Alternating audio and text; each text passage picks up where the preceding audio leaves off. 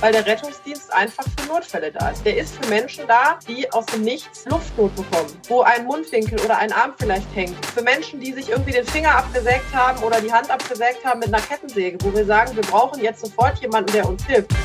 Unser neuer Podcast. Essen im Ohr. Steht unsere Leitung? Hallo, hallo. Ich rufe Doc Caro. Hallo.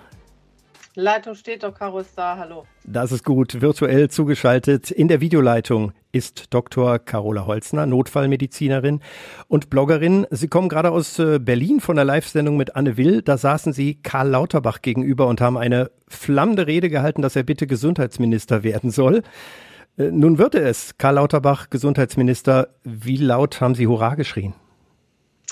Ja, meine Liebeserklärung an Karl Lauterbach, die durfte ich ja gestern einmal in Öffentlichkeit äh, tun. Das habe ich gerne gemacht. Ich habe mich sehr, sehr gefreut. Ich habe äh, mitgefiebert. Er wusste es vorher nicht. Er wusste es auch nach der Sendung noch nicht, hat äh, auf den Anruf gewartet. Der kam aber nicht. Ähm, und äh, ja, als ich es dann heute Morgen auch aus der Presse erfahren habe, habe ich mich sehr gefreut. Richtiger Mann in der richtigen Position. Warum eigentlich?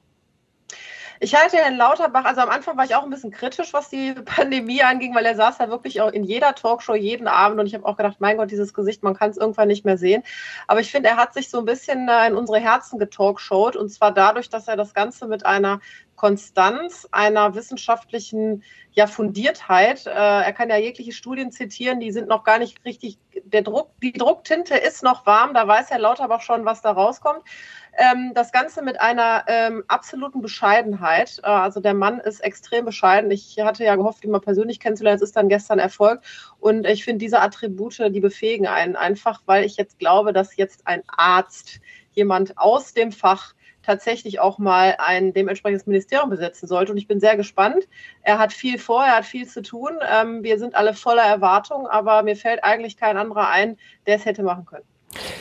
Sie haben ja die Gelegenheit gehabt, dann gestern äh, nach Anne Will wahrscheinlich nochmal mit ihm persönlich zu reden. Haben Sie nochmal mit ihm so einen Rotwein trinken können?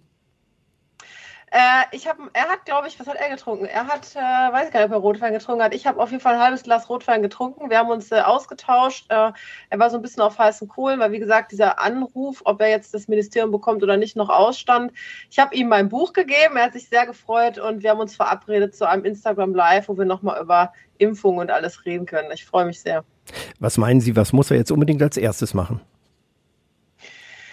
Ah, das ist eine gute Frage. Also er muss äh, als erstes, glaube ich, äh, sich mal sortieren und eine Prioritätenliste schreiben.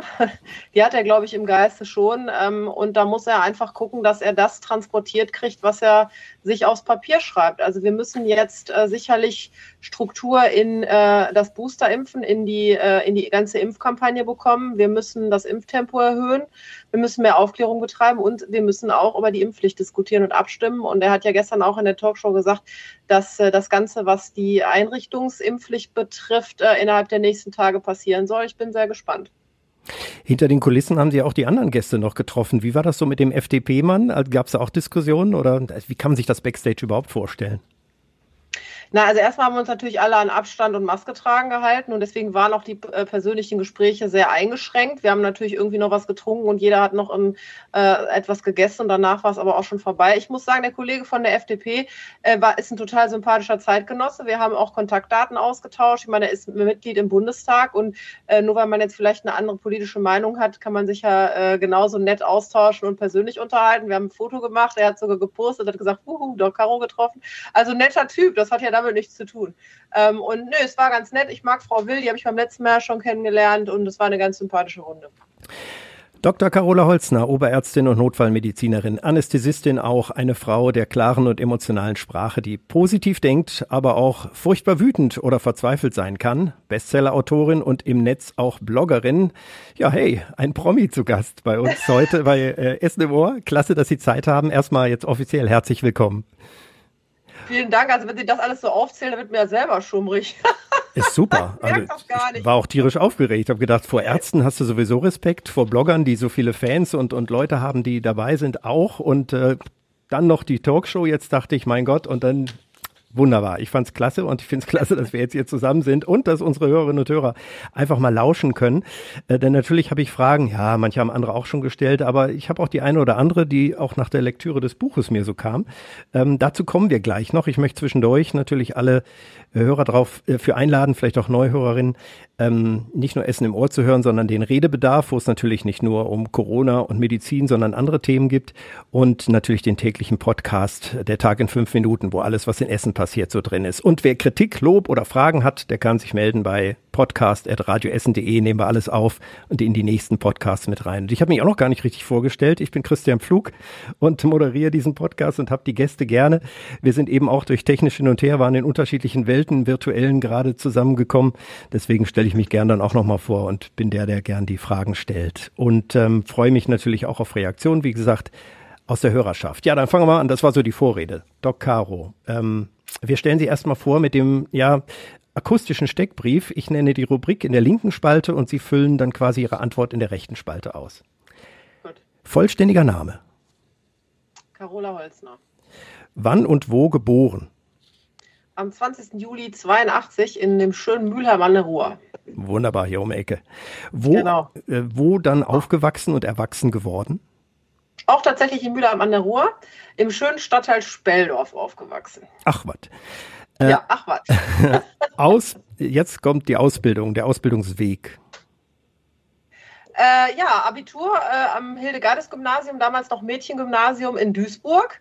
Ähm, dann äh, Chemie studiert in Münster, umgeschwenkt auf Medizin in Köln äh, und dann 2009 Examen gemacht. Jetzt kommt was, was ich eben schon lange aufgezeichnet habe. Vielleicht haben Sie eine kürzere Bezeichnung. Aktueller Job.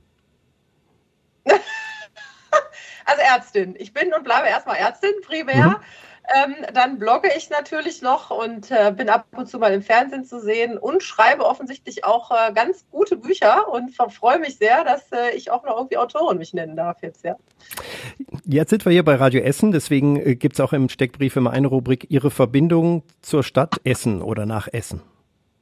Ja, ich war ja drei Jahre lang an der Uniklinik in Essen beschäftigt und von da an fühle ich mich mit dem Herzen Essen verbunden und habe ja den einen oder anderen Essener da kennenlernen dürfen. Familienstand. Verheiratet. Haustiere. Äh, tatsächlich zwei Kaninchen, die wohnen wacker auch bei dem Wetter draußen. Das sind draußen Kaninchen, also Hasen, Entschuldigung, meine Kinder würden jetzt sagen, das sind Zwergkaninchen. Mhm. Ähm, und äh, drei Pferde habe ich. Die wohnen aber nicht bei uns zu Hause, die wohnen brav im Stall. Und haben eine schöne Weide, auf der sie dann immer mal. Ganz genau, momentan eher ein Matschpaddock, aber ja. prinzipiell mhm. kommen sie auch raus, genau. Reiten sie auch? Ja, selbstverständlich, ja. sonst hätte ich ja keine Pferde. Ja, ja, ich meine, gute ja, Frage. Genau, ja, ich reite auch, ja, ich reite auch. Die, äh, momentan ist der eine ein bisschen krank und die andere kann man noch nicht reiten, aber also, wenn ich reite, dann äh, verbringe ich meine Zeit da sehr gerne, ja. Lieblingsgetränk? Gin Tonic, wenn es sich um einen Cocktail handelt und ähm, tatsächlich Haferlatte Macchiato morgens zum Frühstück. Oh. Äh, liebstes Urlaubsziel? Neuseeland ist mein absolutes Traumland. Ähm, aber ich muss auch sagen, mit Nordsee, äh, mit Pferd an die Nordsee zu fahren, ist auch was ganz Besonderes. Muss es gar nicht Neuseeland sein. Lieblingslektüre, wenn Sie mal nicht gerade selber ein Buch schreiben? Äh, ich bin tatsächlich so ein äh, Fachzeitschriften-Typ. Ich lese kaum Bücher, weil ich da gar keine Zeit zu habe, aber Fachzeitschriften tatsächlich, ja. Karl Lauterbach hätte gesagt, Studien lesen wahrscheinlich. ja, Gott sei Dank, das unterscheidet Karl Lauterbach von mir. Ich bin mehr so der Praktiker. Es geht ja mehr so um Magazine. Jetzt wird es schwer. Ihre beste Eigenschaft? Äh, schnell Entscheidungen zu treffen. Und ich bin sehr loyal und, äh, und äh, man kann sich auf mich verlassen. Ihre größte Macke? Bin ungeduldig bis zum Himmel. Oh. Hobby oder Sport? Oder beides? Wenn man äh, Sport machen kann, hobbymäßig Sport machen kann, ist das super. Also ich würde das beides in eine Waagschale schmeißen wollen. Gut, Steckbrief ist ausgefüllt. Hängen wir so an die Wand oder hören wir uns an, schon einiges über sie erfahren. Äh, ich gucke natürlich auch auf die diversen Insta- und, und Social-Media-Accounts, was da so ist. Und hin und wieder danken ihnen auch Menschen, auch nicht nur hin und wieder, es kommt sogar recht häufig vor. Zum Beispiel habe ich gelesen, ich bin so dankbar für deinen Account. Ich habe mich impfen lassen wegen deiner Aufklärung. Am Montag bekomme ich die Booster-Impfung mit Moderna. Ich habe auch Angst, aber noch viel mehr Angst habe ich vor diesem scheiß Virus. Immer wenn ich durch die Medien und Impfgegner verwirrt bin, gehe ich wieder auf deinen Account, dann bin ich top informiert und wieder gestärkt, das Richtige zu tun. Du bist für mich die Frau überhaupt in dieser Pand Pandemie. Danke. Frau Holzner, wie gut tut so ein Feedback in diesen Zeiten? Also ich kann äh, immer nur sagen, wenn ich das jetzt auch höre, ich kriege immer wieder Gänsehaut. Ich finde das ganz toll und ich bedanke mich wirklich von ganzem Herzen und aufrichtig auch für diese lieben Menschen, die mir so stärkende Worte zuteil werden lassen, weil es ist, äh, können Sie sich vorstellen, nicht immer einfach. Ich kriege ja auch viel dummes Zeug ab, also viel Aggressionen ab, auch Beschimpfungen, bis hin zu Morddrohungen, die mich da erreichen, auch nach der gestrigen Sendung, wenn man dann übers Impfen spricht. Und umso mehr freut mich das dann, wenn äh, ich solche Leute äh, habe, die mir so Nachrichten schreiben und ich sage ja, es gibt ganz viele, die sich bedanken und die sagen zum Beispiel, ich war unsicher, ich habe mir Informationen bei dir geholt, ich habe mich impfen lassen oder ich habe bei meiner Oma einen Schlaganfall erkannt, sie war rechtzeitig im Krankenhaus. Das sind alles ganz berührende Momente für mich und ich freue mich wirklich, kann ich hier äh, mit fester Stimme sagen, über jeden Einzelnen, der mir sowas schreibt. Halten sich positive und negative Kommentare so etwa die Waage oder gibt's da irgendein, nimmt da irgendwas überhand? Also ich glaube, dass viele Leute, die negativ kommentieren, die Aggression haben, die haben irgendwie zu viel Zeit. Da hatte ich dann subjektiv den Eindruck irgendwie, dass, dass die sich äh, häufen. Aber äh, wenn ich dann mal irgendwie so einen Kommentar öffentlich stelle, dann äh, sehe ich doch immer, was ich da für einen mega Support durch meine Community habe und es sind ganz, ganz viele Leute, die mich mehr unterstützen und eigentlich sind die positiven Nachrichten weitaus mehr. Aber das ist leider menschlich. Man ärgert sich dann über diesen einen äh, und vergisst die neun anderen und das habe ich mir abgewöhnt. Ich freue mich jetzt über die neun anderen und lese den einen gar nicht mehr, den Blöden. Äh, gut finde ich ja irgendwie den Trick. Radio Essen hat das auch schon mal gemacht und das sorgt schon, schon auch manchmal für Verwirrung, wenn sie so doofen Kommentaren einfach ein Herzchen verpassen oder so. Das machen sie doch, oder?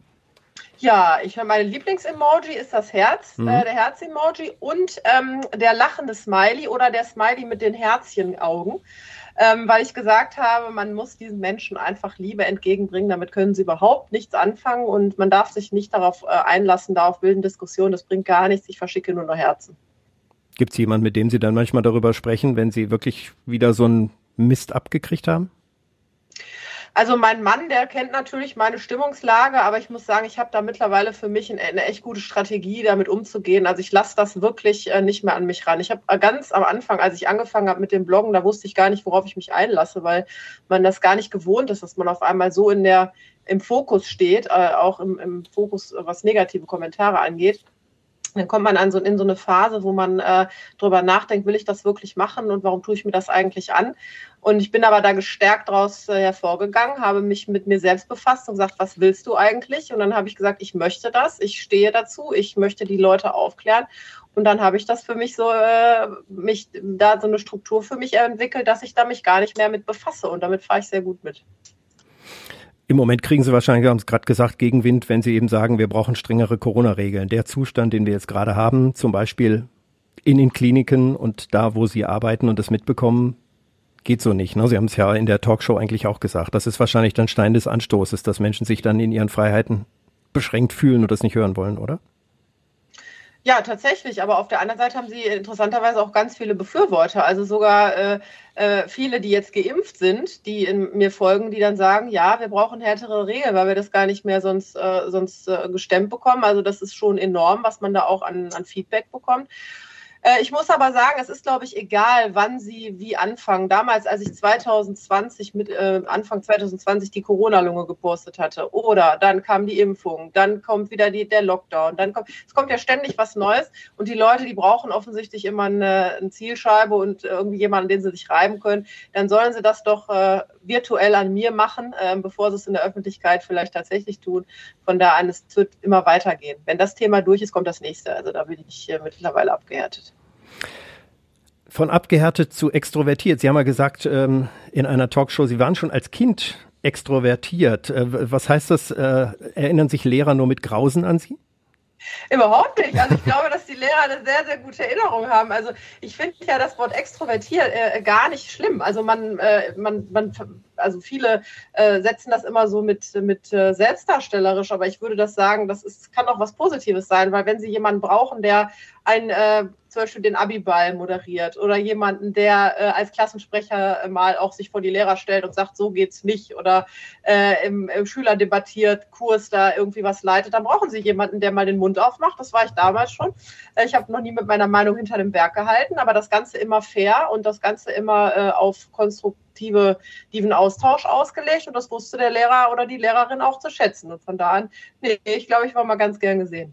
Aber ich vermute, Sie haben sich gerne auch mal vor die Klasse gestellt und mochten auch den Applaus und mögen Sie auch heute noch. Also ist es schon was anderes. Im Internet kriegt man Reaktionen vielleicht durch Herzchen und so, das ist auch schön. Aber Sie haben ja zum Beispiel auch schon Lesungen gehabt oder jetzt in so einer Talkshow, ja. wo man Applaus hat. Das ist schon schön, oder? Das ist toll. Also ich muss sagen, ich kannte das ja überhaupt nicht, weil normalerweise, äh, wenn ich mich mit Menschen umgebe, dann passiert das im Schockraum. Die Menschen sind krank und da gibt es wenig Applaus. Ähm, sondern wenn, dann bin ich diejenige, die applaudiere tatsächlich äh, für mein Team, wenn das gut funktioniert hat. Und bei einer Lesung war das ja so ein bisschen umgedreht. Ich war das überhaupt nicht gewohnt. Das ist mir auch jetzt erst durchs Buchschreiben wirklich bewusst geworden, dass es Menschen gibt, die sich für ähm, ja mein Innerstes oder das, was ich schreibe, das, was ich tue, interessiere, tatsächlich kommen um mich reden zu hören. Das war mir auch vorher gar nicht klar. Und äh, wenn man dann als Feedback, äh, ob es jetzt Applaus ist oder jemand, der danach kommt und sagt, Mensch, das hat mich berührt oder der sogar mitweint in der ersten Reihe, ähm, das ist äh, echt unbezahlbar. Das ist äh, ein tolles Gefühl, ja. Ich habe als nächstes mir auch auf dem Zettel notiert, genau dieses, was wir angesprochen haben, im Schockraum applaudiert meistens keiner. Da wird nicht geklatscht, selbst wenn was wirklich gut gelaufen ist für die Verhältnisse. Wie motiviert man sich da, wo Menschen kommen, die zwischen Leben und Tod sind und wo man es versucht, Leben zu retten? Wie, wo kommt die Energie her, wenn eben keiner da steht, der sagt, ja gut, weiter? Also die Energie kommt daher, dass sie auch immer schöne Erlebnisse haben, dass sie immer helfen können. Also nicht, dass sie immer ein Leben retten können, aber dass sie immer alles geben und dass sie auch ganz oft Erfolgserlebnisse haben und wirklich auch was gut läuft. Ähm, und von diesen Erlebnissen zehren sie natürlich, wenn etwas nicht so läuft, wie sie sich das vorgestellt haben. Und äh, ich sehe es aber auch so. Also ich bin nur jetzt als Oberärztin dort und ähm, ich bin nun mal auch der Motivator. Und damit meine ich nicht den Pausenclown, der die Leute irgendwie äh, animiert jetzt, sondern ich meine wirklich auch, äh, denjenigen zur Seite zu nehmen, wenn ich das Gefühl habe, es äh, bedrückt jemanden oder einfach auch hinterher auf die Schulter zu klopfen und zu sagen, das hast du wirklich gut gemacht. Das habe ich erleben dürfen als Assistenzärztin. Ich habe sehr gute Mentoren gehabt, die das bei mir gemacht haben. Ich weiß das zu schätzen und ich kann das nur jedem wünschen, der sich in der Ausbildung befindet als Arzt oder eben auch in der Pflege arbeitet in so Bereichen, dass sie jemanden haben, der ihnen auch mal die Schulter, äh, die Hand auf die Schulter legt und sagt, gut gemacht. Sie erzählen davon auch in dem Buch, da kommen wir gleich noch drauf zu sprechen, einer für alle. Ähm, aus diesen selbst erlebten Geschichten auch in der, auf der Intensivstation, im Rettungswagen oder eben im Schockraum, was bei der Notaufnahme im Krankenhaus zum Beispiel, so habe ich es verstanden, da gibt's den Schockraum und da kommt die hin, wo es wirklich brenzlig ist. Da haben sie mit sterbenden, lebensbedrohlich Erkrankten zu tun, Verletzten. Es geht aber auch nicht ohne Humor am Arbeitsplatz, habe ich aus dem Buch auch so rausgehört. Also da muss auch schon mal gelacht werden. Wie verträgt sich das? Schwarzer Humor oder wie geht das? Stellenweise sicherlich. Ähm, wir brauchen ein Ventil. Wir brauchen äh, etwas, um ähm, unsere Emotionen zu kanalisieren. Und Humor ist da ein ganz guter Begleiter, weil Humor und auch vor allen Dingen Lachen setzt Endorphine frei, setzt positive Hormone frei. Die brauchen wir, um das zu überleben, weil wenn wir alle den ganzen Tag nur äh, weinen würden und äh, miese Petrig wären, dann wird das umschlagen in Zynismus oder eben in Emotionslosigkeit. Und ich habe mir immer gesagt, wenn der Tag kommt, wo ich nicht mehr empathisch bin und wo ich Menschen nicht mehr mag und Patienten nicht mehr, sondern nur noch zynisch bin, dann werde ich meinen äh, imaginären Kittel, den ich sowieso nie anhabe, weil ich nur einen Kasak trage, werde ich an den Nagel hängen und sagen, ich mache etwas ohne Menschen. Und äh, damit dieser Tag nicht kommt, brauchen wir äh, ein Ventil und da ist Humor ganz gut. Und das mag für einen Außenstehenden manchmal komisch klingen, aber ich glaube, das ist egal, in welchem Bereich Sie arbeiten. Ähm, wenn Sie mit dem Team äh, immer wieder die gleichen Sachen durchleben, dann haben Sie so eine eigene Sprache untereinander und dann mag das auch an einer oder anderen Stelle mal ein bisschen ironisch hergehen. Ich glaube, das mögen die Menschen an Ihnen. Wenn ich Ihnen so zuhöre, es ist was Positives dabei, auch in Ihrem Gesichtsausdruck. Sie sehen die positive Seite, Sie gucken nach vorne, Sie sind optimistisch, man, man liest es auch in dem Buch raus. Da habe ich schon den Eindruck, ähm, das gehört tief zu Ihrem Wesen, aber es gibt auch, und auch das ist im Buch zu finden, tiefste Tiefen, Zweifel, Verzweiflung, sogar mal ans Aufhören haben Sie gedacht zwischendurch, so am, mehr am Anfang Ihrer Karriere, oder? Also ich hatte tatsächlich ähm, nicht ans Aufhören in dem Sinne gedacht am Anfang meiner Karriere, sondern ich habe wirklich gedacht, ich werde das niemals schaffen. Ich, ich bin der Verantwortung nicht gewachsen. Wegen mir, ähm, gerade als junge Assistenzärztin, weil ich es einfach nicht handeln kann, würden Menschen zu Schaden kommen. Also einfach das, äh, die Gedanken, die jedem Assistenzarzt tatsächlich ähm, durch den Kopf gehen. Und das habe ich einfach natürlich auch mal ganz ehrlich aufgeschrieben, weil man äh, überfordert wird. Man wird knallhart überfordert, man wird Situationen ausgesetzt, die man gar nicht handeln kann, weil man gar nicht weiß, dass es sie gibt. Und ähm, das führt stellenweise wirklich zu Frustration. das war ähm, der Moment, wo ich sehr dankbar war über meinen Oberarzt, der mich aufgebaut hat und gesagt hat, das kannst du gar nicht handeln. Du hast für deinen Wissensstand alles richtig gemacht. Äh, da müssen wir drüber sprechen, dass du jetzt nicht äh, den Fehler begehst und glaubst, dass du keine gute Ärztin bist. Das hat mir sehr geholfen, aber nichtsdestotrotz habe auch ich ähm, als Notärztin Einsätze gehabt, die ich ja auch in dem Buch schreibe, wo ich gar nicht wusste, was äh, mich da emotional erwartet und wie das mal sein kann, wenn man äh, Schicksale hinter sich oder mit, damit in Kontakt kommt. Bei mir war es der Tod eines Kollegen. Ähm, die einen völlig aus der Bahn werfen und aus der Fassung bringen und was man alleine tatsächlich nicht schaffen kann. Ist das in den Gesundheitsberufen so, Ärztinnen, Ärzte, Pflegerinnen, Pfleger und alle, die damit zu tun haben, dass es genug Hilfe gibt in dem Fall? Nicht immer ist der Oberarzt, den Sie da hatten, in der Nähe, fürchte ich. Und äh, gibt es therapeutische Hilfe? Sollte es da mehr Angebote geben, damit jemand, der vielleicht so, eine, so ein Trauma hat, sich helfen lassen kann? Ja, das Problem ist, es gibt ja die Angebote. Also man kann in irgendeiner Form, ähm, wenn man mal so seinen Vorgesetzten oder so fragt, natürlich kommt dann immer einer mit, ich habe eine Telefonnummer hier, du kannst dich daran wenden. Oder auch im Rettungsdienst gibt es ja mittlerweile psychosoziale Unterstützung durch die Leitstellen, da haben wir dann Seelsorger und alles. Aber äh, das, das Problem ist ein bisschen vielschichtiger. Also erstmal müssen Sie ja erkennen, dass Sie ein Problem haben, dann müssen Sie selber zum Hörer greifen, dann müssen Sie selber irgendwo hingehen und sich Hilfe holen. Es kommt jetzt keiner, setzt sich vor Sie und sagt, ich möchte dir helfen. Das, das passiert nicht. Das ist immer irgendwie so ein bisschen so eine Hohlschuld. Ähm, da fände ich, müsste man dringend was ändern, dass das auch mal so eine Bringschuld ist vom Arbeitgeber oder so, dass man mal zeigt, okay, ich respektiere und akzeptiere, was du tust und ich weiß, dass du Hilfe brauchst. Ähm, und es gibt noch viel zu wenig. Und vor allen Dingen muss man wirklich mal sagen, ob es jetzt die Pflegeberufe sind oder Ärzte oder auch im Rettungsdienst oder auch wenn man zur Feuerwehr oder zur Polizei geht, man weiß es einfach nicht. Es, es bringt einem keiner bei, äh, was einen da erwartet. Man ist ganz ambitioniert, man kommt, macht die Ausbildung oder macht das Studium, steht ambitioniert da, ähm, macht seinen ersten Dienst und dann kommt das wahre Leben und haut einem mit voller Wucht ins Gesicht. Und dann sieht man überhaupt erst, auf was man sich da eingelassen hat. Und da fehlt mir an vielen Stellen noch Unterstützung, ja. Da geht noch mehr, vor allem, weil manch einer vielleicht nicht in der Lage ist, die Hohlschuld erstmal genau. zu bringen, die Kraft überhaupt hat oder das zu erkennen. Ich denke auch. Sie helfen sicher dabei mit äh, einer sehr emotionalen und klaren Sprache, wie ich finde. Das ist ja Ihr Markenzeichen. Damit machen Sie die Arbeit zwischen Leben und Tod sehr greifbar. Ähm, sowohl im Buch als auch im Netz. Äh, wie reagieren denn eigentlich Kolleginnen und Kollegen widersprechen die ihren Schilderungen schon mal oder sagen die, also jetzt äh, übertreibst du mal oder du machst es dir zu einfach oder so? Kommen da Reaktionen? Ganz im Gegenteil. Also jetzt nach dem Buch vermehrt, vor allen Dingen auch von Ärzten, die ähm, gesagt haben, danke, endlich mal einer, der es ganz unverblümt schreibt, das, die, die blanke Realität, ohne schön zu schreiben, aber auch die schönen Situationen äh, auch mal einfach so zu sagen, wie sie sind ähm, das, da kriege ich so viel tolles Feedback, dass auch aus dem Rettungsdienst Kollegen, die RTW fahren, die sagen, danke. Also ich hatte ein tolles Erlebnis, da hat ein Feuerwehrmann ähm, das Buch gekauft, mein Kollege in, in Mülheim, und der hat das seiner Mutter geschenkt, weil die ein großer Fan von mir ist und hat gesagt, kannst du mir das bitte besorgen? Dann hat er es gemacht. Und dann hat er mir geschrieben, sagte, du, ich habe meiner Mutter das Buch geschenkt. Ich bin jetzt 25 Jahre Feuerwehrmann, ja. Ich komme zwei Tage, nachdem ich dir das Buch geschenkt habe, nach Hause. Die hat das Buch gelesen, fällt mir um den Hals und sagt, jetzt habe ich endlich verstanden, was ihr da die ganze Zeit leistet. Und das nach 25 Jahren. Und ich habe meiner Mutter schon viele Geschichten erzählt. Sie sagt, ich bin so dankbar dafür. Danach hat meine Schwester es mir aus der Hand gerissen. Die ist mir auch auf den Arm gefallen. Und wenn das, da, der, der, wenn das dazu beiträgt, dann bin ich unheimlich dankbar. Und genau dieses Feedback bekomme ich durchweg. Und das macht mich wahnsinnig glücklich. Das ist schön. Gibt es Kollegen, die vielleicht sagen, das könnte, hättest du noch drastischer sagen können. Da ist, das ist noch nicht ganz richtig oh, dargestellt. Ich glaube, mein Buch ist ziemlich drastischer. ja, an manchen Stellen sind sogar Warnzeichen also davor. Ja, ja. Ich, ich höre eher so nach dem Motto, oh, ich konnte es gar nicht lesen vorm Einschlafen. Ähm, nee, das, das habe ich tatsächlich noch nicht gehört. Ich glaube, wobei ich habe auch noch ganz viele Geschichten, die ich gar nicht äh, geschrieben habe, weil ich auch dachte, Gott, das im ersten Buch, das äh, muss jetzt auch nicht sein.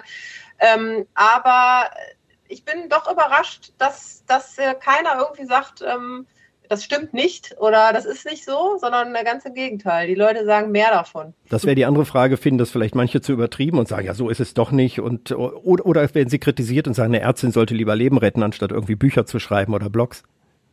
Ja, ich werde natürlich immer gefragt, äh, ja, äh, bist du überhaupt noch Ärztin? Also das sind natürlich diese, diese Menschen, die sich nicht vorstellen können, dass äh, ich halt meinen Tag vielleicht anders strukturiere oder äh, meine ganze Energie eben da reinstecke und nicht irgendwie abends auf der Couch liege und, und Fernsehen gucke, sondern dann schreibe ich eben ein Buch. Und ähm, da, da lächel, das lächle ich äh, freundlich weg und äh, mache mein Ding. Wir lernen ja auch über den Beruf. Es gibt gerade da im Rettungswesen diese 24-Stunden-Schichten, gibt es ja auch bei der Feuerwehr und an, an vielen Stellen. Und Sie arbeiten derzeit, wenn ich das richtig gesehen habe, in Duisburg. Sie waren ja auch mal in Essen, haben Sie ja vorhin erzählt, hier am Klinikum. Und ähm, ja, ich stelle mir schon vor, da muss man sich die Zeit auch nehmen, äh, die, die Sachen zu sammeln und dann irgendwann zusammenzuschreiben. Jetzt sitzen Sie im Homeoffice, wir sind ja so verbunden. Dahinter sind auch lauter Zettel, das sind aber nicht die Geschichten fürs nächste Buch, oder? Nee, das, das ist die ganze Steuererklärung, die oh. ich noch machen muss.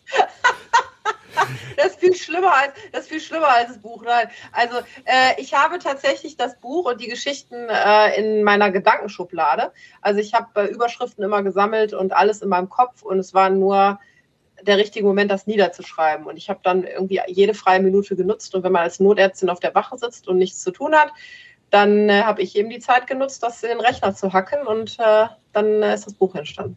Die Faszination an Medizin ist ja da. Viele Buchtitel laufen ja auch gut, weil es um Gesundheit geht oder ich meine, im Fernsehen laufen auch Arztserien gut davon mal ab, aber das, das geht immer bei geschriebenen Büchern. Da zeigen das ja auch viele erfolgreiche Verkaufszahlen. Ihr Buch, eine für alle, in diesem Herbst im Fischer Verlag rausgekommen. Ähm, mal ehrlich, haben Sie damit gerechnet, dass das so ein Bestseller wird? Ich habe es mir gewünscht, ähm, und da meine ich jetzt gar nicht den Bestseller, sondern ich äh, habe es mir gewünscht und ich wünsche es mir von ganzem Herzen, dass möglichst viele Leute es lesen, weil ich äh, glaube, dass das Buch das Leben verändert. Es, äh, es ist eine Änderung der Sichtweise auf nicht nur das Gesundheitssystem oder was wir leisten, sondern an vielen Stellen auf sich selbst und äh, auf das Leben. Und ähm, mir ist äh, diese Buch, dieses Buch ist für mich eine Hommage ans Leben, nämlich dass es kurz ist, dass es, äh, dass wir Demut haben sollten, aber dass wir die Zeit, die wir haben, auch verdammt nochmal nutzen sollen. Ähm, und ich freue mich wahnsinnig darüber, denn ich glaube, jeder, der das Buch gelesen hat, äh, der schlägt es mit einem Lächeln zu und ist vielleicht ein Stück weit äh, glücklicher. Und das macht mich auch äh, sehr, sehr glücklich. Und ich freue mich natürlich, dass es äh, dann so gut angekommen ist, dass es in die Welt hinausgetragen wird. Ist ja noch Weihnachten, ist ja noch die Gelegenheit. Ich bin ja kein, kein Buchkritiker. Ich äh, habe es gelesen, konnte sagen, äh, da ist schon alles drin für einen Verkaufsschlager. Also äh, ich gucke mal, was ich aufgeschrieben habe. Drogen, Sadomaso, Suizid, die Erzählung von Rettungsnotärzten, die ungebetene Gäste sind, zum Beispiel bei superreichen oder auch äh, leider verwahrlosten Menschen. Also das ist schon ein sehr, sehr breites Spektrum. Ne? Ja, das ist das wahre Leben ja. und das ist ja das Spannende. Das finde ich immer noch am spannendsten und das sage ich auch immer wieder mit fester Stimme. Das Leben schreibt die besten Geschichten. Man muss sie einfach nur aufschreiben. Und das Interessante ist, dass ganz viele Kollegen im Rettungsdienst oder mit denen ich arbeite, gerade Notärzte, sagen, boah Mensch, ich müsste unbedingt mal ein Buch schreiben. Ne? Oder Leute, die im Rettungsdienst arbeiten. Und das sagen so viele und ich habe es halt einfach gemacht. Ich habe die Möglichkeit bekommen, die habe ich dankend angenommen, habe es gemacht und freue mich wahnsinnig darüber, weil ich glaube, die, die Geschichten, die ich da schreibe, die hat jeder schon mal erlebt, der da in dem Bereich arbeitet.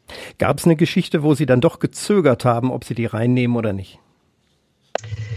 Äh, tatsächlich, die ähm, Geschichte, die mit meiner persönlichen äh, Geschichte auch zu tun hat, also mit dem Schicksalsschlag, ähm, mhm. dem Tod eines Kollegen. Einfach weil ich wollte sie unbedingt reinnehmen, weil dieses Buch ist ja für mich auch so eine Art Therapie. Ich habe ja sehr viel belastende Einsätze oder alles, was mich beschäftigt, in dem Buch verarbeitet. Und es war tatsächlich so, dass ich die Hälfte der Geschichte geschrieben habe und wo es dann ans Eingemachte ging, habe ich echt eine Blockade gehabt. Also ich habe das ganze Buch fertig geschrieben, ich habe das Manuskript abgegeben mit der fehlenden Hälfte der Geschichte und ähm, habe gesagt, ich kann das jetzt noch nicht. Ich weiß, ich möchte das. Dann wurde gesagt, dann lass sie doch weg. Dann schreibt ein anderer gesagt, nein, ich möchte das, aber ich kann es noch nicht. Und ich brauchte eine gewisse Verfassung. Ich brauchte einmal nochmal so den Anlauf zu sagen, so und jetzt ist der Moment. Und da bin ich durch ein Tal der Tränen gegangen, aber es hat äh, für mich sehr, sehr viel bewegt. Aber das ist sicherlich was, was äh, wo ich dreimal drüber nachgedacht habe. Ja, einfach weil das Schreiben mir schwer gefallen ist. Und wie viele Erlebnisse und Zettelnotizen haben es nicht ins Buch geschafft? Oh, jede Menge. also ich könnte noch eine Trilogie, ist kein Problem. Ja, ne? Also, kann auch weitergehen. Das, äh, ich, ich, bin ja auch noch weiter aktiv im Rettungsdienst und auch in der Notaufnahme. Und da gibt es jeden Tag Geschichten, äh, die man aufschreiben kann. Also Geschichten gibt es wahrlich genug, ja. Jetzt sprechen wir mal über die Realität, über die äh, Menschen und die besondere Realität von Ärztinnen und Ärzten generell, also die Menschen, ne? also die äh, rauchen, äh, Stress haben, äh, sich zu wenig bewegen, sich nicht impfen lassen und so weiter. Äh, wie schwer ist es eigentlich für Sie als Ärztin, Menschen so unvernünftig zu sehen, weil Sie ja wissen, das ist nicht gut, der liegt später hier und äh, wird es bereuen? Och, ich, da habe ich tatsächlich äh, im Laufe meines Lebens und meiner beruflichen Tätigkeit ein bisschen äh, meine Einstellung zugeändert. Als ich äh, junge Assistenzärztin war, da hatte ich mir so ein bisschen so diese Missionars, diesen Missionarsgedanken, ich möchte jetzt alle missionieren und ich möchte jetzt, ob sie es wollen oder nicht, den Leuten erklären, was gut für sie ist. Und dann kam ich an den Punkt und habe gesagt, gut, also ich bin kein Missionar, ich bin Ärztin, ich soll Erkrankungen behandeln, Punkt eins. Punkt zwei, ähm, ist mein Leitmotto keine Hilfe ohne Auftrag und wenn, dann nur Hilfe zur Selbsthilfe, weil die Leute müssen sich einfach selber helfen wollen und sie müssen kommen und um Hilfe bitten. Weil man kann keinem helfen, der sich nicht helfen lassen will. Das ist äh, verschwendete Energie. Und ähm, seit ich das habe, dass ich wirklich, ich reiche die Hand und sage, du, ich biete dir das an, da kann ich dir gerne dabei helfen. Wenn äh, die Hand nehmen musst du selber. Ähm, und von daher kann ich das jetzt ganz gut ab. Also ich sage immer so scherzhaft in der Notaufnahme, auch wenn irgendwie einer kommt mit einem Drogen-Alkoholproblem, dann sage ich immer, wissen was, ich bin nicht die Sittenpolizei. Ne? Mir geht es nur als Ärztin darum, ähm, dass sie mir die Wahrheit sagen, weil ich muss einfach jetzt gerade wissen, was ich machen muss. Und wenn sie mich anlügen, dann kann ich ihnen nicht helfen. Also jetzt vergessen wir mal alles, ob das gut ist oder nicht. Ich bin nicht die Polizei, ich zeige sie nicht an. Äh, und jetzt sagen wir mal einfach die Wahrheit. Und da fahre ich eigentlich ganz gut mit. Da kommt dann alles ans Tageslicht. Okay, ich denke nur immer an meinen Orthopäden, der mir alles sagt, was ich nicht machen soll und was ich Nein. wo, wann und wie und so. Und dann denke ich, er hat ja recht, aber ich will es auch nicht immer hören. Ne? Ja, äh, natürlich sage ich den Rauchern, wenn sie Gramm höheres Herzinfarktrisiko oder den ja. Leuten, die da mit Luftnot kommen, hören sie bitte auf zu rauchen. Und wenn sie das tun, dann drehen sie bitte am Raucherhäuschen den Sauerstoff ab, weil sonst stehen sie gleich äh, lichterloh in Flammen. Also das sage ich auch, aber äh, das ist ja so ein bisschen mehr Selbstschutz. Ähm, wie gesagt, die Leute müssen es selber wissen. Jetzt muss ich es, weil es an der Stelle passt, doch nochmal reinnehmen. Stichwort Corona, da kommt jemand, äh, schwere Erkrankung, Notfall und dann sagt er Ihnen noch, wenn er noch reden kann, äh, ja, er ist nicht geimpft. Und da gibt es ja zwei Möglichkeiten. Entweder er bereut's oder sie oder sagt, das stimmt alles gar nicht. Kommt das beides vor? Ich hatte tatsächlich die nach Luft japsenden, ähm, die äh, gesagt haben, es ist äh, alles nicht so schlimm, ich glaube das nicht, die hatte ich nicht. Ich hatte die, die nach Luft gejapst haben und die, die noch vor kurzem einen meine Hand gegriffen haben und gesagt haben, bitte impfen Sie mich. Äh, ich habe das wirklich nicht aus äh, Abneigung gemacht, ich habe es verschludert, ich habe es äh, irgendwie mich fehlinformiert oder so, bitte impfen Sie mich, wo ich dann sage, jetzt ist es leider zu spät. Ähm, für mich ist das natürlich persönlich immer so eine Sache, dass ich denke, um Gottes Willen, das hätte man verhindern können. Du hast das einfach jetzt verpasst, die Chance. Das ist so ein bisschen Mitgefühl, also sehr, sehr starkes Mitgefühl für die Leute. Aber das äh, hat nichts mit meiner Behandlung zu tun. Also wenn ich jetzt jemanden anders oder ähm, nicht so intensiv behandeln würde, nur weil er vielleicht nicht geimpft ist, dann äh, hätte ich den falschen Job, weil wir Ärzte, wir haben eine Garantenstellung, wir haben, eine, wir haben einen Auftrag und da ist es jetzt egal, äh, ob derjenige sich geimpft hat oder nicht. Mitgefühl, Stichwort. Ich, hab, ich schätze Sie so ein, dass Sie ein sehr emotionaler Mensch sind. Aber in dem Moment, wo Sie behandeln, müssen Sie die Emotionen ja eigentlich komplett ausblenden und rauslassen, können ja auch nicht so die Beziehung zu den Menschen da aufbauen, sondern sind ja erstmal Ärztin, die etwas Medizinisches machen muss. Das ist doch verdammt schwer, oder? Das ist tatsächlich erlernbar. Also mhm. ähm, es ist so, dass Sie, wenn Sie äh, in so einer Situation, sagen wir mal, je schlimmer der Notfall ist, desto mehr funktionieren sie und desto mehr spulen sie Algorithmen ab. Und das ist ganz interessant, ähm, weil sie mich völlig richtig einschätzen. Ich bin ein sehr emotionaler Mensch, ich kann das auch nicht äh, verstecken. Äh, ich bin aber sehr gut im, äh, in dem, was ich tue. Also in dem Moment, wo die Tür aufgeht, der Notfall reinkommt oder ich als Notärztin in Situation komme, dann bin ich tatsächlich nur diejenige, die funktioniert. Und äh, der Zusammenbruch und die Emotionen, die kommt danach. Also die kommt wirklich, wenn der, wenn der Patient abgegeben ist, wenn der, der Einsatz vorbei ist, die Schockraumtür geschlossen ist und man denkt, boah, jetzt kann ich mal durchatmen. Dann gibt es natürlich Situationen, wo man dann erst merkt, oh, das habe ich ja die letzten Stunden gar nicht gemerkt, dass äh, da noch viel mehr hintersteckt. Das kommt schon vor, ja. Die Familie hat da vermutlich auch schon Aufbauarbeit zu leisten. Ich glaube, Sie haben zum Schluss in Ihrem Buch auch erwähnt, dass Sie da viel zu danken haben. Also meine Familie ist großartig. Ich muss sagen, mein Mann, der hat sich schon viel zu viel anhören müssen. Der, wir haben mittlerweile das Agreement, dass er sagt, so halt, stopp, ja. Äh, der ist kein Arzt, der kommt nicht aus dem Bereich. Und wir haben irgendwie gesagt, okay, er ist nicht mein Physio äh, Psychotherapeut, äh, er ist äh, auch nicht mein Kummerkasten, sondern äh, ist derjenige, der mit mir irgendwie mal spazieren geht, die Pferde füttert und äh, das Ganze nicht ausbaden muss, sondern mich aufbaut. Aber es ist einfach so, das sage ich auch, habe ich ja auch in dem Buch geschrieben, mein Mann ist, glaube ich, der äh, liebevollste Mensch und ein absoluter Herzmensch mit einem großen Herzen und äh, ist, hat einen ganz, ganz großen Beitrag dazu, ähm, dass das alles so gut funktioniert. Von diesem wunderbaren Menschen nochmal zurück zu den Menschen. Wir hatten eben die Unvernünftigen. Jetzt habe ich nochmal die Menschen, die so dolle Dinge machen. Äh, wenn wir da schon mal sind, ähm, es gibt ja auch die, die machen komische Sachen, die ähm, äh, lassen sich ähm, bei zwei Ansprechpartnern immer Auskunft geben. Und äh, das eine ist Doc Caro und die andere ist die Nummer 112. Lassen wir über beide reden. Also fangen wir mal mit Ihnen an. Ähm, als Oberärztin und im Internet und mit dem Hashtag Medizin für alle, wie oft werden Sie mit medizinischen Problemen behelligt?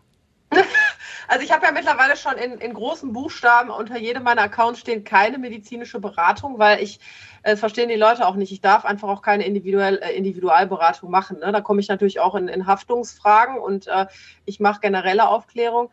Ich ähm, werde tatsächlich täglich, ich würde sagen, im dreistelligen Bereich mit Nachrichten äh, bombardiert. Äh, Gerade aktuell sind es vor allen Dingen Themen wie Boosterimpfung, äh, wie äh, welcher Impfstoff, wie äh, ich habe das und das. Die Leute schicken mir ihre Medikamentenpläne äh, und wollen dann eine Empfehlung haben. Und ich sage dann immer nur ganz freundlich, ich mache keine individuelle medizinische Beratung. Bitte kontaktiere deinen Hausarzt, der Ansprechpartner.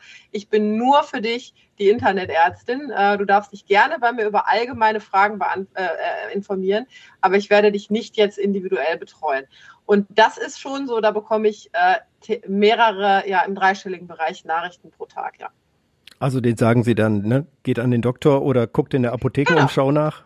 Ganz genau. oder die, äh, also oder Ernährungsdocs oder so. Dr. Haben sie ja meist schon hinter sich. Äh, ja. Viele sagen auch, ich habe einen Hausarzt, bin ich mit dem zufrieden, jetzt wende ich mich an Sie. Dann sage ich immer nur, dann wechseln Sie doch den Hausarzt. Äh, ich bin dann tatsächlich die falsche Ansprechpartnerin, aber äh, kein Internetarzt kann ähm, den Hausarzt ersetzen und das möchte ich auch gar nicht. Also ich habe jetzt hier so ein Ziehen hier links oben. Äh, wenn Sie mir da hier helfen, ne? äh, kommt jetzt gerade hier im Interview. Aber das ist ja, wahrscheinlich. Aber das ist tatsächlich so. Ja. Ich habe letztens noch zu einer Freundin gesagt, ich möchte mal den Berufsstand sehen, der wenn man damals, wo man sich noch mit Freunden getroffen hat oder auf einer Party war, der auf einer Party unterwegs ist und dann wird man permanent angesprochen mit den Gesundheitsproblemen der Einzelnen. Ich möchte mal den, ich weiß nicht, äh, ähm, Sparkassenmitarbeiter oder den Radiomoderator oder wen auch immer sehen, der genau diese Frage immer zu seinem Beruf gestellt kriegt, wo ich mal sage, ich habe auch mal frei. ich habe hab auch mal frei. Ich möchte jetzt vielleicht keine medizinische Frage beantworten. Ja?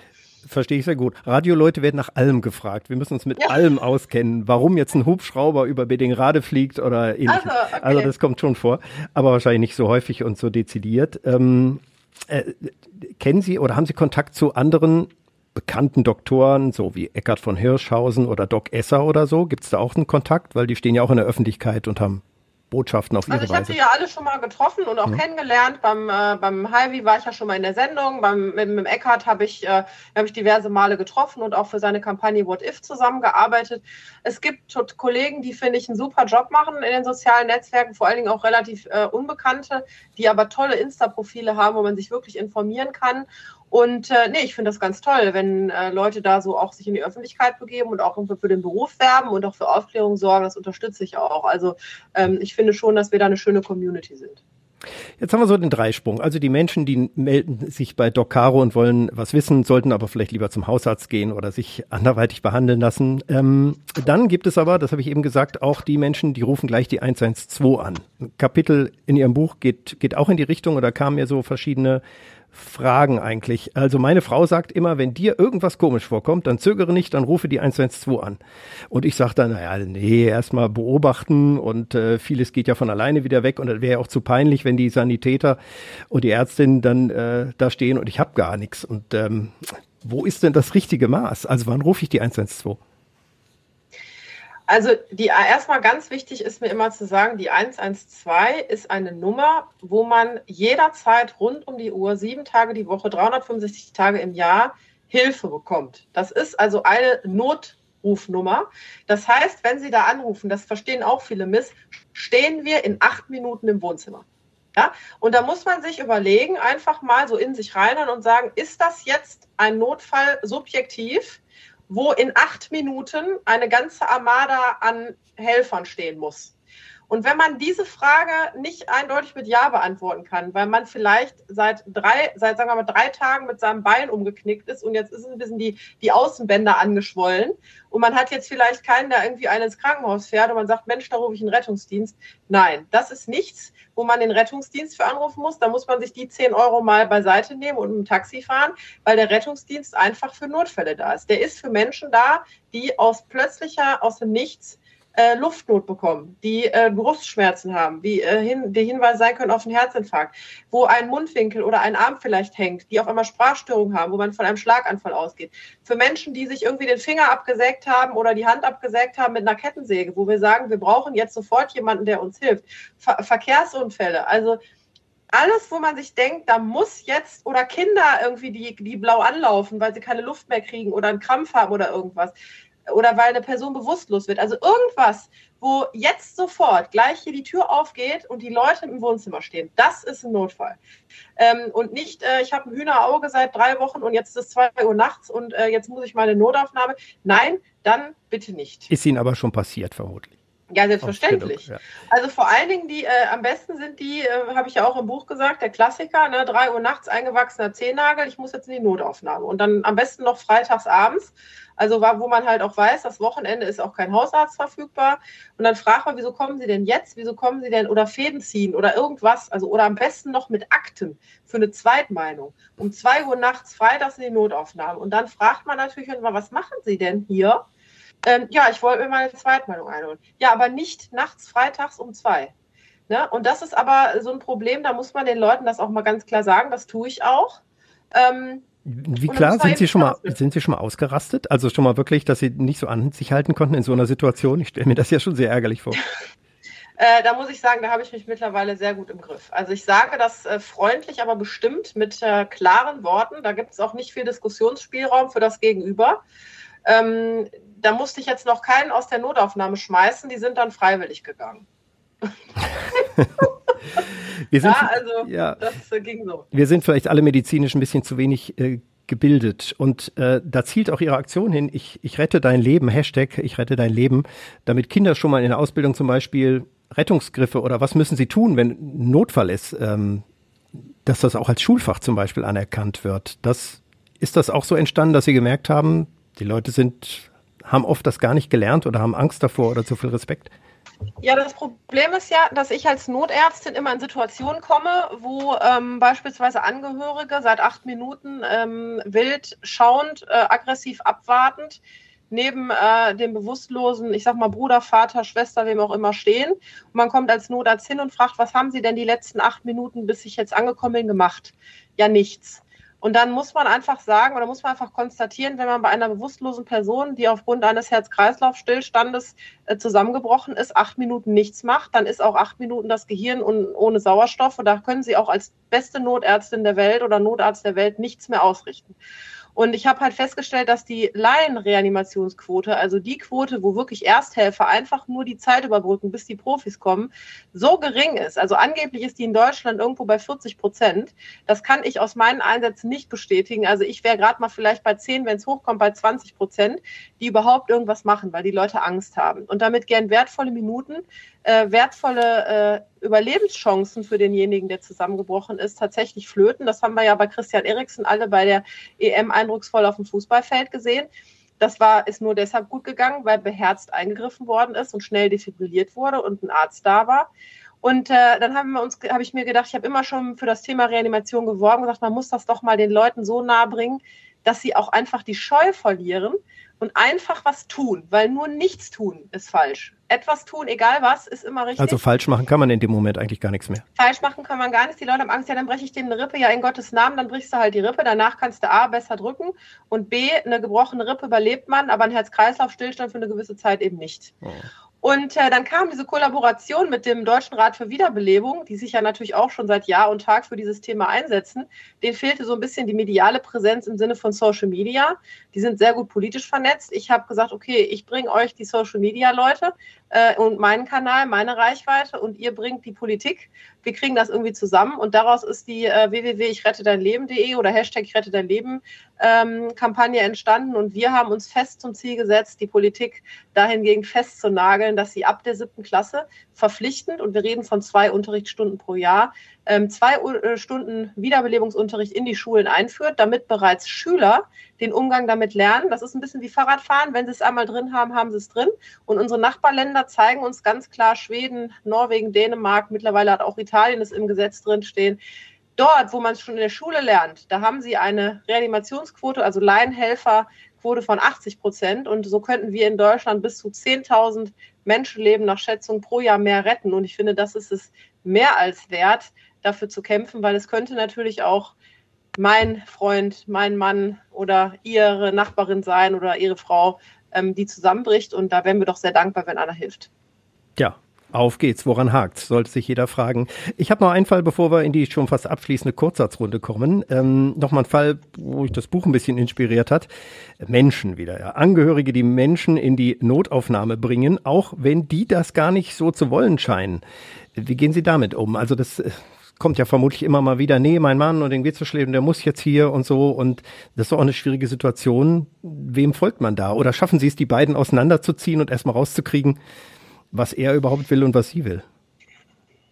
Ja, also diese Situation, ähm, die haben wir ja, oder die habe ich zuhauf in der Notaufnahme gehabt, die habe ich aber auch als Notärztin, dass einfach die, ähm, die Welten oder das Verständnis des Patienten und der Angehörigen auseinandergehen. Und zwar wirklich sehr auseinander. Ich hatte ja den einen Fall im Buch beschrieben, wo ein Mann äh, dem Tode geweiht, palliativ mit seinem Bauchspeicheldrüsenkrebs, nur noch seine letzten Stunden zu Hause gerne verbringen wollte und auch das Essen eingestellt hat, weil er nicht mehr wollte, weil er keinen Hunger hatte und weil er dafür sich auch gesagt hat, ich bin so weit, ich möchte gehen, ich darf auch gehen und die Tochter es einfach nicht versteht und den armen Menschen äh, von Notaufnahme zu Notaufnahme schleift und dann sehen sie eben, ja auch die Verzweiflung der Angehörigen. Und mir ist es wichtig, aber auch zu sagen, ich verstehe den Patienten, ich verstehe auch die Angehörigen und auch im Einsatz, dann habe ich immer Verständnis für die Angehörigen und sage ihnen auch, ich verstehe sie und ihre Position.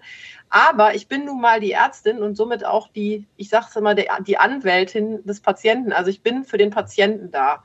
Und äh, von da an stehe ich auch für den Patienten ein und wenn es sein muss, auch äh, mit breiten Schultern und fester Stimme und sage, als Ärztin Ihres Patienten oder Ihres Mannes, Vaters, was auch immer, sage ich jetzt, dass das so nicht richtig ist und dass das so nicht geht. Und äh, ja, da müssen Sie schon ab und zu mal ein breites Kreuz haben.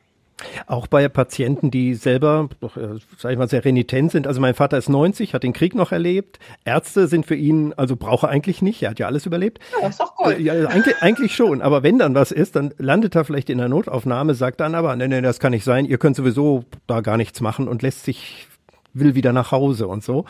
Ähm, wie können Sie damit umgehen? Sie müssen ja irgendwo zwischen Klarheit sagen, du brauchst das jetzt und naja, lass ihm seinen Willen. Ich finde, ich, ich stelle mir das sehr schwer vor. Das ist auch sehr schwer, aber da wären wir wieder bei ähm, dem keine Hilfe ohne Auftrag oder ich kann ja, nur die Hilfe okay. anbieten. Also ich würde äh, insofern natürlich immer ganz klar auch mit äh, den, den Risiken argumentieren und auch erklären, warum ich der Meinung bin, dass aus aus ärztlicher Sicht jetzt alles Sinn macht. Aber nichtsdestotrotz sage ich auch immer in der Notaufnahme, wissen Sie, wir sind kein Gefängnis. Ich kette Sie hier nicht fest. Und äh, wenn Sie gehen wollen, dann wollen Sie gehen. Ich kann Ihnen nur sagen, dass ich glaube, dass das nicht gut ist. Ich glaube auch, dass Sie daran versterben können. Zum Beispiel, wenn einer einen Herzinfarkt hat und sagt, ich möchte mich nicht behandeln lassen. Aber das Behandeln lassen müssen, das müssen die Patienten ja. Da kann ich keinen zwingen, das werde ich auch nicht. Ausnahmen davon sind natürlich jetzt psychische Störungen oder wenn jemand das gar nicht einsieht oder versteht, was er hat. Aber viele Patienten, wie Sie gerade gesagt haben, sind ja dann auch einfach unsicher oder wollen es auch nicht. Und wenn man es nicht will, will man es nicht. Ja, das fällt einem mitunter manchmal schwer, auch aus meiner Sicht, dass ich sage, ich hätte gerne was getan. Aber ähm, ich kann ja keinen zwingen. Jetzt zwinge ich Sie ein bisschen in die Kurzsatzrunde. Dann bringen wir ja. noch ein paar kleine Themen unter. Ich fange Satz an, Sie bringen ihn zu Ende. besonders beliebt oder unbeliebt bei Politikerinnen und Politikern, die dann sich sehr kurz halten müssen. Ich glaube, bei Ihnen ist das kein Problem, aber schauen wir mal. Wenn eine 24-Stunden-Schicht zu Ende ist, dann brauche ich als erstes Ein Haferlatte Macchiato. Mein zweites Buch, mein, jetzt auch nach diesem Podcast wahrscheinlich. Ähm, mein zweites Buch wird sich mit dem Thema beschäftigen. Eine für alle zwei. Die schönsten Ausflugsziele in Essen sind die Rue und der Grugerpark. Arztserien im Fernsehen, finde ich. Äh, super, nur nicht, nicht realitätsgetreu. Ich warte immer noch auf McDreamy und McSexy von Grey's Anatomy. Ah. Dann machen wir da mal weiter. Äh, äh, wen ich noch nicht gesprochen habe, aber gerne mal interviewen würde. Ja, jetzt habe ich ja Herrn Lauterbach schon getroffen. Das ja. kann ich ja jetzt, äh, kann ich jetzt ja auch nicht sagen. Frau Merkel.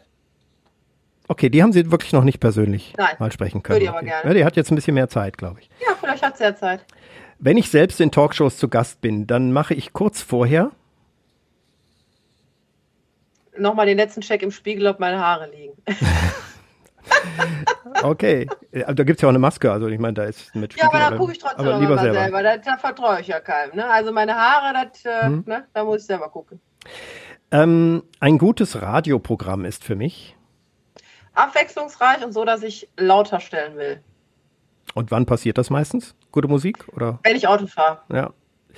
Ähm, Gibt es denn bestimmte... Dass ich mitsinge. Ich singe auch mit. Bestimmte Musik, also. 80er, 90er, 2000er, Ach, guter Schlager. Mix eigentlich. Ja. Wenn ich Radio höre, muss es ein guter Mix sein. Das darf nicht so einseitig sein, muss guter Mix sein. Wenn es kein Internet gäbe, dann würde ich... Mehr Zeit bei meinen Pferden verbringen. Meine Zeit im Essener Uniklinikum war sehr lehrreich, total interessant und sehr prägend für mein äh, bisheriges Leben. Jungen Menschen, die in der Ausbildung zum Arzt äh, sein sind, rate ich. Durchzuhalten, sich nicht unterzukriegen und vor allen Dingen äh, entkriegen zu lassen und vor allen Dingen empathisch zu bleiben. Die Pandemie Covid-19 wird im nächsten Jahr uns alle noch beschäftigen und es regt mich maßlos auf. ja, ähm, ja. Ich weiß nicht, wie oft ich hier auch mit Medizinexperten und Ähnlichen spreche. Wir machen ja auch so Talkformate und reden übers Boostern, Impfen und alles Mögliche und man, man ist da in der Schleife. Aber Lauterbach wird es richten genau. vielleicht. Ja, er wird es richten. Das Letzte, ja. was das Virus sieht, ist Karl. das Virus hat ihn schon kommen sehen die letzten Monate. Ja, ja, genau. schon, ja. Genau. Ja, äh, da sind wir gerade nochmal beim Fernsehen. Letztes Jahr um diese Zeit ging ja der Tatortschauspieler Jan-Josef Liefers auf eine Intensivstation, nachdem Sie als Doc Caro mit dem Hashtag alle mal eine Schicht machen, eine wahnsinnig bescheuerte Aktion diverser Künstler gekontert hatten. Aus heutiger Sicht, was haben Sie gelernt und meinen Sie, die Schauspieler haben auch was gelernt? Oder zumindest Herr Liefers? Das, das ist eine gute Frage. Ähm, ich wünsch, ich habe mir gewünscht, ich würde mir wünschen, dass äh, der Respekt einfach da ist und dass man, bevor man etwas sagt, äh, mein Lateinlehrer hat es immer so schön gesagt vorher, vor Betätigen des Mundwerks das Gehirn einschalten. Das, das, das ist aber auch ein Lehrerspruch. Das habe ich auch gehört. Ja, aber das ist ein super Spruch. Ist, ist auch nicht falsch. Super, ja. sag ich meiner Tochter auch. Ich bin kein Lehrer. So, jetzt nochmal Emotionen. Ich muss einmal noch bei Corona hier. Äh, wie groß ist Ihre Wut über Kollegen oder Kolleginnen, die sich kritisch zur Impfung äußern? Das ist ja jetzt zuletzt auch immer mal wieder passiert. Das kommt auf die Äußerungen an. Es gibt ja kritisch und kritisch. Also wenn das kritisch berechtigt ist, weil man äh, Erfahrungsberichte hat, weil man Wissenschaft zitiert oder weil vielleicht Fakten noch nicht auf dem Tisch liegen, dann ist das durchaus konstruktiv für den, äh, für den Dialog. Äh, wenn kritisch Geschwurbel ist und dummes Zeug, dann habe ich da kein Verständnis für. Ähm, es gab ja hier in Essen den Arzt, der das ungeimpft Bändchen oder so rumlief. Das ist schon ultra doof kritisch. Das halte ich einfach für ja. brandgefährlich, weil ja. selbst wenn es aus einer Laune heraus war, ist es absolut falsche Signal als jemanden, der eine Vorbildrolle hat, ähm, das so, so affektiert zu tun. Das finde ich nicht gut. Auf einer Skala von 1 bis 10, wie frustriert sind Ärztinnen, Ärzte, Gesundheitspersonal im Moment durch die Situation, in die wir jetzt reingekommen sind? Was meinen Sie? Also, also aus dem Bauch heraus würde ich sagen 10, aber da ich weiß, dass Ärzte und vor allen Dingen auch Pflegepersonal sehr, sehr leidensfähig ist, würde ich das jetzt mal auf eine 7 konstatieren. Sie haben sich ja auch den Mund fusselig geredet, also in Talkshows äh, waren Sie divers zu Gast, nicht so häufig wie Karl Lauterbach, lange nicht, ja, das ist, ist vielleicht auch besser, sich manchmal Rat zu machen, aber doch äh, haben Sie viel auch erzählt, auch aus der Praxis erzählt, aus Ihrer Praxis. Und äh, so richtig zugehört hat Ihnen die letzten anderthalb Jahre zwischen euch keinen. Hatten Sie auch mal das Gefühl? Ja, ich habe das Gefühl, so ein bisschen wie so eine Schallplatte. Mhm. Äh, aber äh, auf der anderen Seite muss man auch so eine Langspielplatte mal dauerhaft laufen lassen, weil irgendwann brennt es sich ins Unterbewusstsein ein. Und das war auch für mich der Grund, warum ich gesagt habe, ich höre nicht auf, ich erzähle weiter. Und ich finde es ganz wichtig, dass man gerade Menschen, die überhaupt nicht aus der Praxis kommen, nämlich den Politikern, das habe ich ja gestern auch bei Frau Will gemacht, ähm, auch mal den Praxisbezug erklärt und auch mal die Realitäts, die Realität und auch die reellen Probleme nochmal darlegt. Und das, äh, da werde ich auch nicht müde, das weiterzumachen. Wir wissen, alle Probleme gab es ja auch vor der Pandemie. Aber wie ist das jetzt durch Covid-19? Haben die Krankenhäuser in Essen oder vielleicht auch Duisburg, Mülheim, Ruhrgebiet etwas näher zusammengefunden? Arbeitet man vielleicht anders zusammen, seitdem es die Pandemie gibt? Oder ist noch jeder noch mehr auf sich fokussiert? Gibt es da irgendeine Änderung? Also es ist schon so, dass ich finde, dass äh, das Krankenhausgefüge enger zusammengearbeitet hat, weil man auch ein bisschen geschaut hat, wer jetzt welche Covid-Patienten aufnimmt oder wer vielleicht die größten Kapazitäten hat. Und da fand ich schon auch die Zusammenarbeit damals, als ich in Essen war, ähm, der Uni mit den umliegenden Krankenhäusern wirklich herausragend. Da war es ja dann stellenweise so, dass die ganzen Covid-Patienten zur Uni gegangen sind und dafür die anderen Krankenhäuser, die nicht Covid-Patienten genommen haben. Das ist aber allerdings äh, mittlerweile nicht mehr so, weil wir jetzt auch viel zu viele haben. Das heißt, die sind überall verteilt. Und äh, mittlerweile habe ich eher so das Gefühl, wenn man im Rettungsdienst unter, unterwegs ist, dass äh, keiner mehr so richtig aufnehmen will. Also es wandelt sich wieder so ein bisschen äh, von dem gemeinschaftlichen Denken äh, hin zum, äh, wer kommt am besten weg. Ich komme am besten jetzt auch weg aus dem Podcast. Ich habe hier noch so viel stehen. Sie haben so viel gemacht. Wir haben das am Anfang ähm, ja gesagt. Das streiche ich mal. Aber eine Frage will ich noch stellen. Was können wir, Radioleute, Menschen auf der Straße, Patienten, wie auch immer, tun, um Sie als Ärztinnen, Ärzte, auch Pflegerinnen, Pfleger und alle, die damit zu tun haben, zu unterstützen, Rettungskräfte und so, ähm, die gerade jetzt bei Covid-19 so arg belastet sind. Klatschen, wissen wir, ist eine schöne Geste, aber verfliegt, hm, ja, also da kann man eher die Nase vielleicht rümpfen. So, und so eine kleine Corona-Prämie, naja, also wenn man das mal umlegt, das ist ja so ein Tropfen auf den heißen Stein. Also was können wir tun, damit äh, die Anerkennung, die Wertschätzung ankommt? Also was Sie als äh, Patient äh, oder potenzieller Patient sicherlich tun können, ist A, sich impfen zu lassen. Ja. Äh, äh sich impfen zu lassen und ähm, sich gut äh, wirklich auch zu überlegen, da sind wir wieder bei der Frage, bin ich jetzt wirklich krank, bin ich wirklich ein Notfall, ähm, wirklich dann irgendwie die Krankenhäuser aufzusuchen, wenn es notwendig ist und sich vielleicht nachts um zwei echt mal zu fragen, ob das jetzt not, äh, nötig ist. Ähm, und ähm, das würde uns schon sehr, sehr viel Arbeit ersparen. Also wenn wir uns nur um die Patienten kümmern müssen, die echte Notfälle sind äh, und vor allen Dingen, also jetzt in der Notaufnahme, ne? nicht wenn man eine, eine, OP braucht und wenn man sich impfen lässt, dann ist das, finde ich, schon von, vom Solidargedanken, was die Gemeinschaft leisten kann, sehr, sehr viel wert. Danke an Dr. Carola Holzner, Ärztin, Medizinbloggerin, Bestsellerautorin, heute ja, ich habe das extra aufgeschrieben. Zu Hause im schönen äh, Mülheim an der Ruhr vor den äh, Steuererklärungen im Hintergrund und immer mit einem Dann positiven auch Gedanken auch zu den wirklich schlimmsten Themen unseres Alltags. Ich danke fürs Dabeisein. Alles Gute. Vielen, vielen Dank für die Einladung und äh, bleiben Sie alle gesund. Das nächste Mal haben wir auch jemanden mit vielen positiven Gedanken und die kommen von ganz oben quasi aus dem Himmelreich. Äh, der Ruhrbischof kommt und ist Gast bei Essen im Ohr. Das katholische Oberhaupt für Millionen Katholiken im Bistum Essen. Das äh, bringt hoffentlich auch Antworten, Trost und Optimismus mit. Kommende Woche könnt ihr reinhören. Bis dahin gibt's auch noch einen neuen Redebedarf und jeden Tag die Nachrichtenzusammenfassung der Tag in fünf Minuten überall, wo es Podcasts gibt. Ich bin Christian Pflug und wünsche euch jetzt noch einen angenehmen Tag, Abend, Nacht, wann immer ihr das gehört habt. Tschüss. Essen im Ohr. Der Podcast Talk mit Christian Pflug. Überall da, wo es Podcasts gibt.